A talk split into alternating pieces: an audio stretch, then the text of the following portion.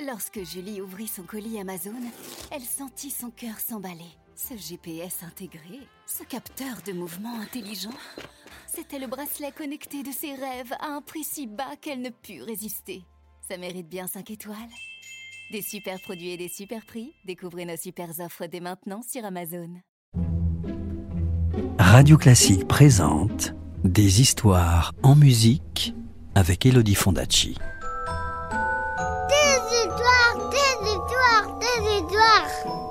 Peux avoir une histoire, s'il te plaît, de me raconter une histoire? Encore une histoire? Vous avez été sage, vous êtes sûr? Bon, d'accord. Je vais vous raconter la légende du quatrième roi mage. Vous êtes prêts? Vous êtes bien installés? Alors, chut, plus de bruit, parce que l'histoire va commencer. Chapitre 1 L'étoile.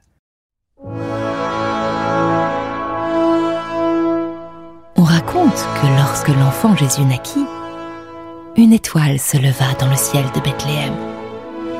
Une étoile à nul autre pareille.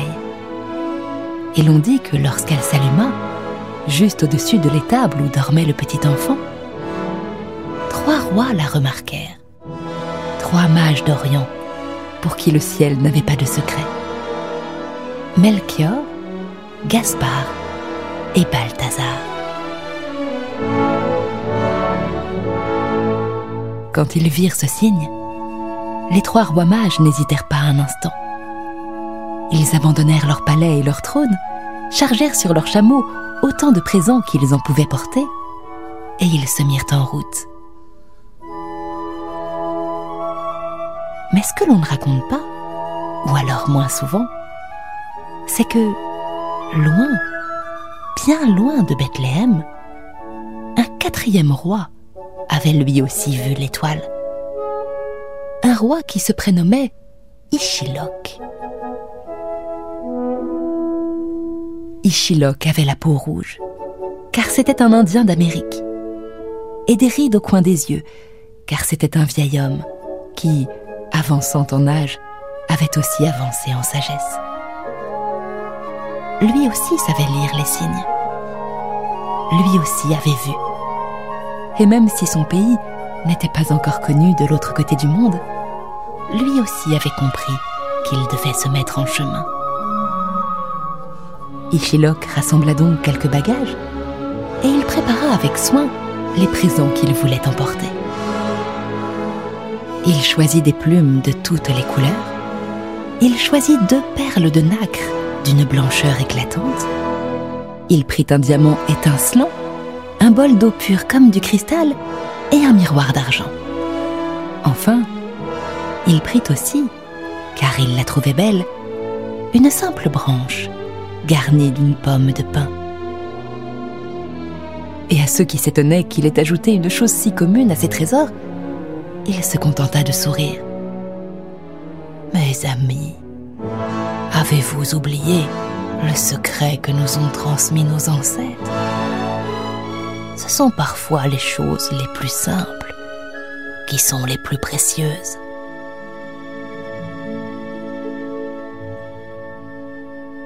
Ishilok fit ses adieux. Et il partit seul, guidé par l'étoile qui brillait toujours. Il avait le cœur plein de joie, et c'est d'un pas léger qu'il commença à descendre la montagne. N'avait pas vu, tapis dans les hautes herbes, le puma qui le suivait en silence.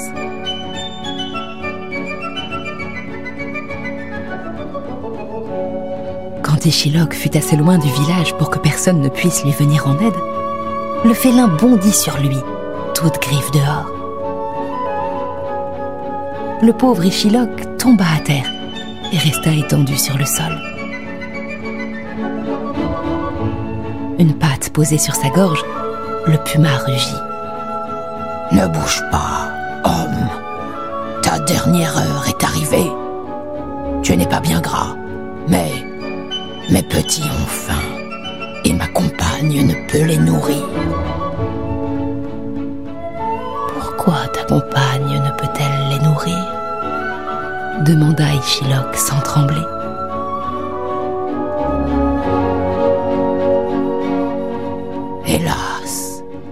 Répondit tristement le puma. Des chasseurs l'ont poursuivi il y a quelques semaines. Ils ne l'ont pas capturé, mais ils l'ont blessée aux yeux. Elle ne peut plus chasser, car elle ne voit plus. Aussi dois-je le faire à sa place. Voilà pourquoi je vais te tuer.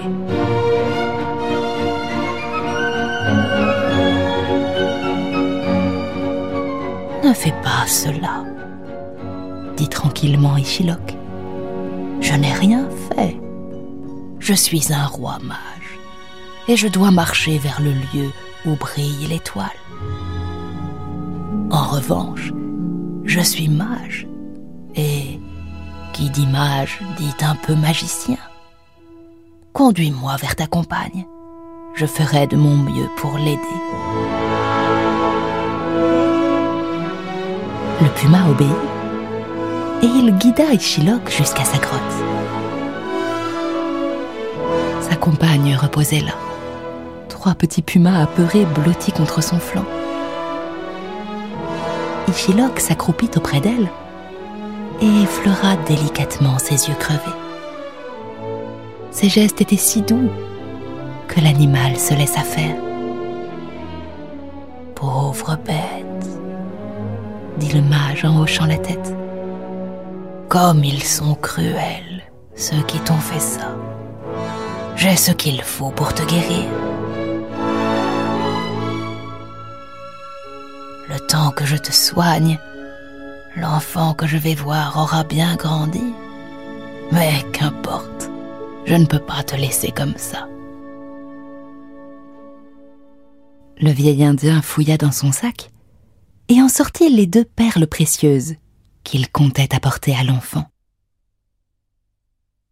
Je suis mage, dit-il au puma. Fais-moi confiance. Et comme par magie, les deux yeux vides du puma furent aussitôt remplacés par les deux perles de nacre d'une blancheur éclatante. Je suis mage, répéta Ichilok. Regarde-moi. La compagne du puma tourna vers lui ses étonnantes prunelles de nacre qui brillaient de reconnaissance. Elle voyait à nouveau. Alors, le mage lui caressa la tête. Et, satisfait, il reprit sa marche vers l'Orient.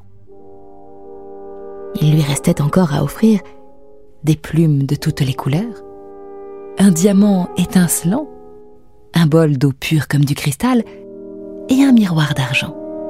Et aussi la branche garnie d'une pomme de pin qu'il trouvait si belle.